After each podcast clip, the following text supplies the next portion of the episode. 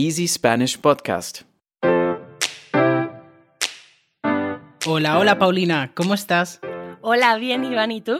Muy bien, muy contento. Tuvimos hace una semana el primer episodio del podcast y creo que fue muy bien.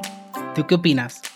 Pues para mí bien, pero a mí me encantaría escuchar, para aquellos que nos escucharon, que nos dejen sus comentarios. Quiero saber qué les pareció el podcast y tal vez algunas sugerencias de temas. ¿Cómo ves, Iván? Lo veo genial. Además, estoy muy contento porque además de haber empezado el, el, podcast, estamos ahora con el segundo episodio y además, esta semana, en Alemania y en algunos países de Europa, comienzan las vacaciones de Pascua. No sé si también las tenéis en, en México. Sí, nosotros tenemos Semana Santa y Semana de Pascua de vacaciones. Bueno, en mi caso, en este momento mi vida no está tan alineada con ese tipo de vacaciones, pero sí, en general sí, las escuelas tienen vacaciones estas dos semanas. Sí, de hecho yo me acuerdo cuando, cuando estaba en el colegio, para mí las, las semanas de Pascua, las vacaciones eran una cosa muy guay porque estaban en medio del calendario escolar que ni te enteras, ¿no? Porque normalmente es como dividir el año entre verano y Navidad, ¿no? Y de repente ahí en medio tienes las vacaciones de Pascua, que no sabría decirte muy bien exactamente, creo que dura una semana, depende de la comunidad, de, del país y todo esto, pero aquí, por ejemplo, en Alemania, el viernes y el lunes es festivo, así que no, no se trabaja normalmente y estoy muy contento. Pero bueno, enfocándola al tema de, de, la, de la escuela, como tú has mencionado, ¿qué te parece si el tema de esta semana podría ser un poco la escuela en general? Tema de la semana. Sí, Iván, ahora que me estabas mencionando lo de la escuela, estaba recordando esa sensación y creo que podríamos hablar mucho de eso. Y también te quería preguntar de eso, de las vacaciones de, de Pascua. ¿Ustedes tienen vacaciones de Semana Santa? ¿Una semana antes? Eh, creo que de hecho, o sea, yo siempre las he conocido como vacaciones de Semana Santa, cuando así al menos las llevamos en, en España, tanto de Pascua como de Semana Santa, creo.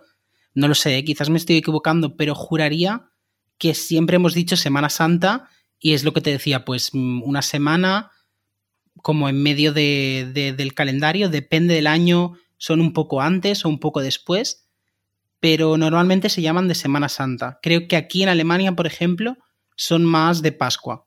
Ah, ok. Es que en, en el caso de México, nosotros tenemos Semana Santa, que sería esta semana, y la siguiente semana es la semana de Pascua. Entonces, normalmente en estas vacaciones los niños que siguen en la escuela tienen dos semanas, una semana entera de Semana Santa y una semana entera de Pascua. Entonces son dos semanas. Hmm. Wow, la verdad tendría que revisarlo, pero creo normalmente también influye el cambio de trimestre, ¿no? Porque en España, por ejemplo, se divide el año escolar en tres trimestres. Entonces creo que las semanas de, de Pascua justamente son el final del segundo trimestre y e inicia el, el último trimestre, el tercero. Ay, cuando te escucho eso me hace pensar que seguramente tenemos una estructura muy distinta de lo que es la escuela. Entonces me encantaría escuchar cómo era tu escuela. Por ejemplo, tus horarios, a qué hora entran, a qué hora salen. Eh, más o menos, platícame un poco de la estructura, porque seguramente hay algunas diferencias en la estructura de México.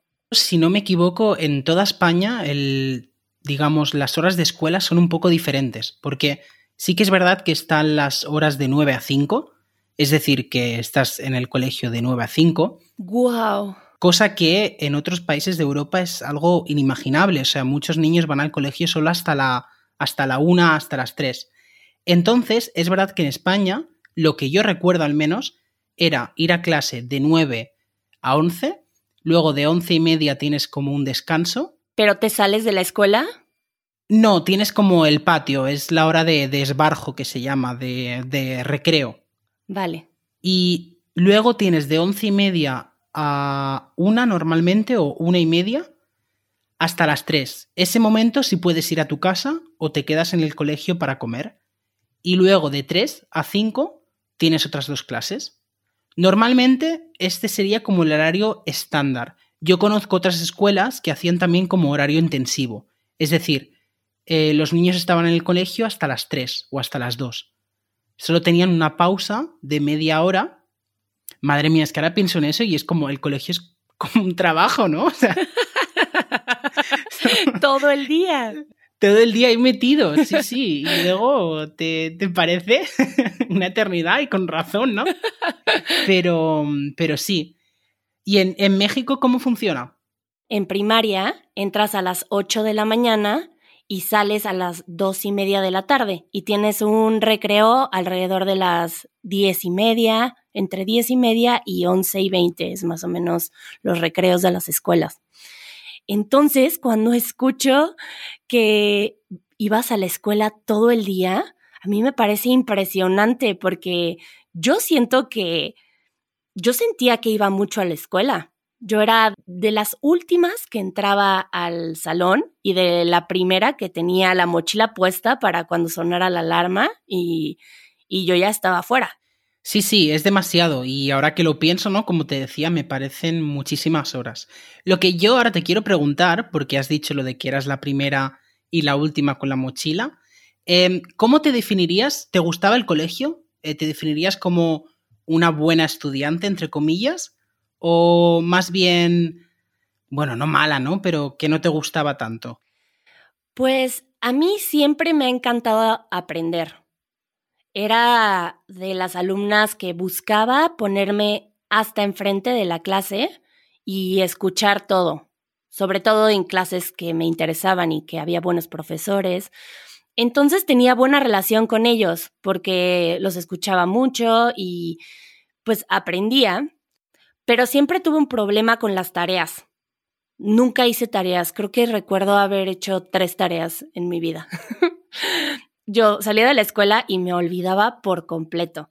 Y pues tenía una escuela bastante flexible y entonces como escuchaba las clases, me iba bien en los exámenes y, y pues no entregaba tareas, entonces no era una estudiante de 10, esa es la máxima calificación aquí en México, no sé cómo sea en otros países, pero digamos que bien. Pues la verdad que para mí la escuela fue una época divertida y tengo que confesar que era buen estudiante, o sea, era vago, en el sentido que no me esforzaba demasiado, pero siempre he sido una persona con buena memoria. Entonces, eh, siempre era de estudiar el último día, el día de antes, me tiraba quizás, no sé, cinco horas memorizando todo el libro. Entonces, ahora lo veo un poco con, con la vista atrás, ¿no? He hecho la vista atrás y, miro un poco la situación. Y la escuela creo que obviamente es un lugar muy, muy importante, donde se forjan, pues, eh, la personalidad, las eh, cualidades de una persona, las amistades también, ¿no? Como comentas, todo el tema social. Pero a la vez, creo que a veces es un lugar donde se tiene en cuenta solo la capacidad de memoria. Creo que ahora últimamente, en estos últimos años, se están intentando también cómo mejorar otras capacidades, pero siempre he relacionado la escuela con una etapa en la que, bueno, tú tienes unos conocimientos que tienes que memorizar, luego tienes un examen, tienes que expulsar todo y como tú dices, ¿no? Llega, toca el timbre y te olvidas. Sí que tengo asignaturas, por ejemplo, que me gustaban mucho. Eh, me gustaba mucho, pues, eh, lengua, ¿no? Eh, castellano, catalán en mi caso, inglés también cuando hacíamos lenguas extranjeras. Y no me gustaban mucho las matemáticas. Porque, bueno, pues, no sé, quizás soy una persona más de, más de palabras, ¿no? Pero sí que matemáticas, economía, todas estas tareas no me apasionaban. Sí que es verdad que luego al crecer, ¿no? Cuando uno se hace mayor, sí que tienes unos intereses que dices, uy, pero si a mí nunca me han gustado los números. Y luego, pues, no sé, te pones a leer artículos, te pones a informarte por tu propia cuenta y te gusta. ¿Tú qué asignaturas, por ejemplo, te gustaban? Pues ahora que dijiste eso de que antes a lo mejor no te gustaba una y ahora descubres que sí te gusta, creo que también cuando eres un niño influye mucho el maestro que tienes y la forma en la que enseña, porque creo que los niños son naturalmente curiosos. Y entonces, sí, sí que hay algunas preferencias de temas o, bueno, de, de materias, pero yo creo que las materias que más disfruté fue, fueron aquellas que, que me, me enseñaba un profesor con, con pasión a la materia. Entonces, pues recuerdo una clase de lógica que era increíble, em, química, em, literatura.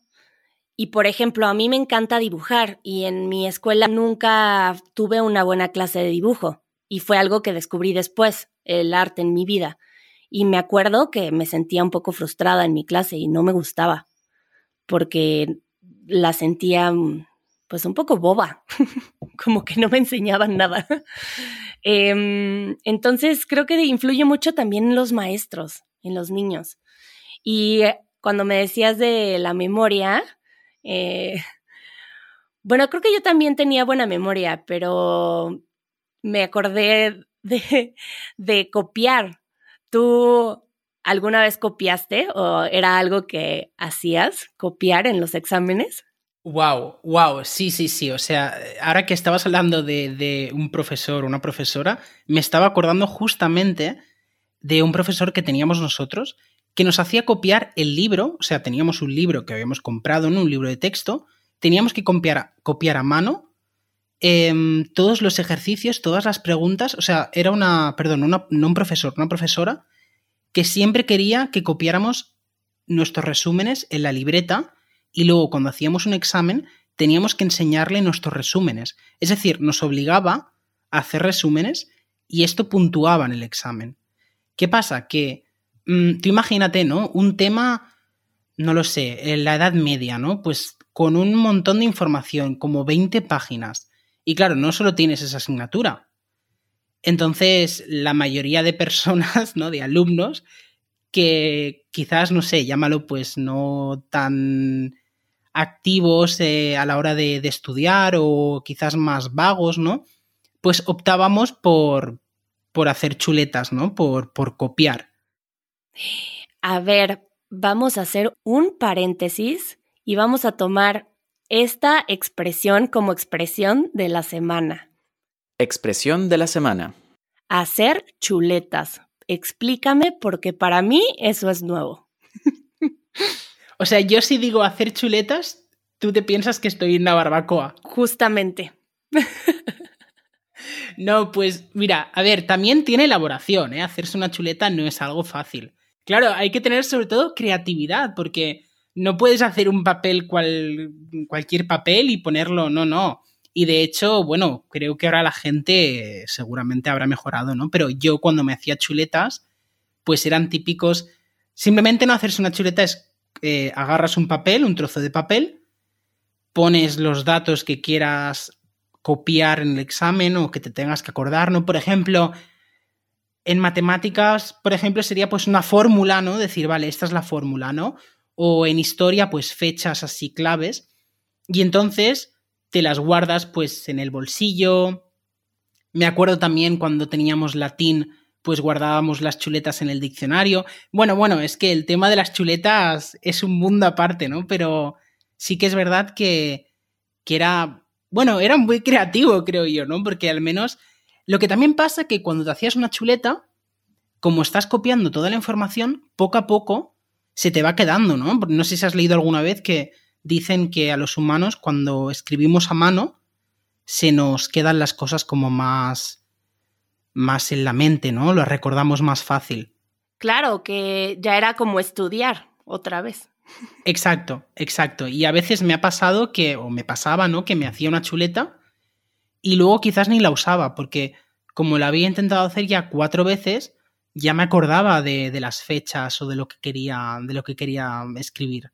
Nosotros en México lo llamamos acordeón, como el instrumento, porque justamente pues una técnica de hacerlo es hacerlo de manera en la que lo puedas estirar y que tenga más información, entonces es pequeño y hay muchas técnicas, muchas, muchas. Y los profesores se iban aprendiendo algunas, ¿no? Entonces te revisaban ciertas cosas porque pues la primera era apuntarte cosas en el brazo, ¿no?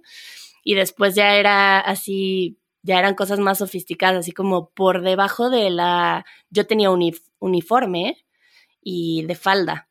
Entonces te lo podías pegar en la falda de manera que podías voltear la falda y pues nadie te iba a revisar adentro de la falda. y yo no, yo no lo hacía mucho, pero vi, vi muchas técnicas, hasta abajo del zapato, todas. bueno, por lo que me has contado, te sabes todas. Para no haberte hecho chuletas, te las conoces todas, Paulina. Bueno, observo mucho.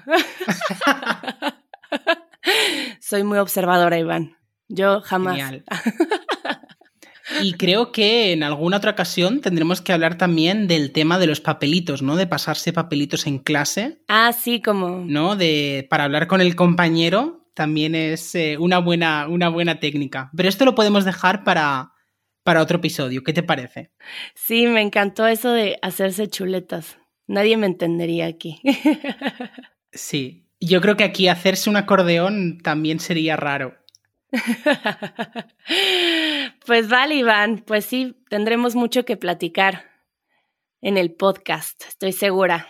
Claro, Paulina. Chao, chao. Escucha el podcast de Easy Spanish todos los viernes en easyspanish.fm o a través de tu aplicación de podcasts favorita. Si quieres recibir transcripciones interactivas, acceso anticipado y material extra de nuestros episodios, asegúrate de unirte a nuestra membresía de podcast en Patreon. Así no solamente mejorarás tu experiencia de aprendizaje, también nos ayudarás a seguir haciendo posible este proyecto. El link lo encuentras en la descripción.